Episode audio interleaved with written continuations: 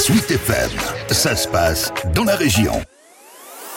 Le second tour de l'élection présidentielle opposera donc Emmanuel Macron à Marine Le Pen le 24 avril. Les deux candidats se sont qualifiés dimanche dernier à l'issue d'un premier tour marqué par une forte abstention et par l'effondrement des partis dits traditionnels, y compris en Normandie. Christophe Boutin est politologue et professeur à l'université de Caen. Le PS avait déjà commencé un très net décrochage, rappelons-le, en 2017, mais effectivement, euh, il a continué son décrochage en 2022 et les républicains l'ont euh, je dirais, dans ce décrochage. Ces deux partis qui représentaient, il n'y a quand même pas si longtemps que ça, à eux deux, plus de la moitié euh, des voix de manière euh, systématique, représentent aujourd'hui, euh, à eux deux toujours, moins de 6% des voix. Un recul qui a notamment profité au leader de la France insoumise, Jean-Luc Mélenchon, auteur d'une percée dans le sprint final, lui permettant ainsi de disposer de l'une des clés du second tour, bien qu'il ait appelé ses soutiens à ne donner aucune voix à Marine Le Pen. On sait que ce report des voix va être peut-être différent de celui qui a pu avoir lieu en 2017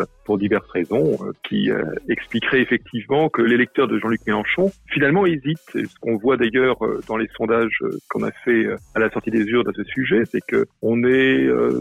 dans le cas de ces électeurs de Jean-Luc Mélenchon divisé en quasiment trois tiers, un tiers qui pense s'abstenir, un tiers qui est prêt à voter Emmanuel Macron, mais entre un quart et un tiers, ça dépend des sondages, qui envisagerait de voter Marine Le Pen. Et d'après les premiers sondages réalisés depuis le soir du premier tour, Emmanuel Macron l'emporterait le 24 avril avec 3 à 7 points d'avance sur Marine Le Pen. Un écart entre les deux prétendants à l'Élysée qui n'a cessé de se réduire ces dernières semaines. Christophe Boutin. Le resserrement entre les deux, il vient d'une part du fait que les questions qui se sont posées, notamment à partir du moment où on a commencé à envisager les conséquences économiques de la crise ukrainienne, ça a remis au premier plan la question du pouvoir d'achat, ça a remis au premier plan les questions sociales, autrement dit des questions qui étaient euh, directement prises en compte par euh, Marine Le Pen et par Jean-Luc Mélenchon, et qui étaient, il faut le dire, euh, moins perceptibles dans le discours d'Emmanuel Macron, si tant qu'il y a eu réellement un discours d'Emmanuel Macron, car rappelons-le, il a été plus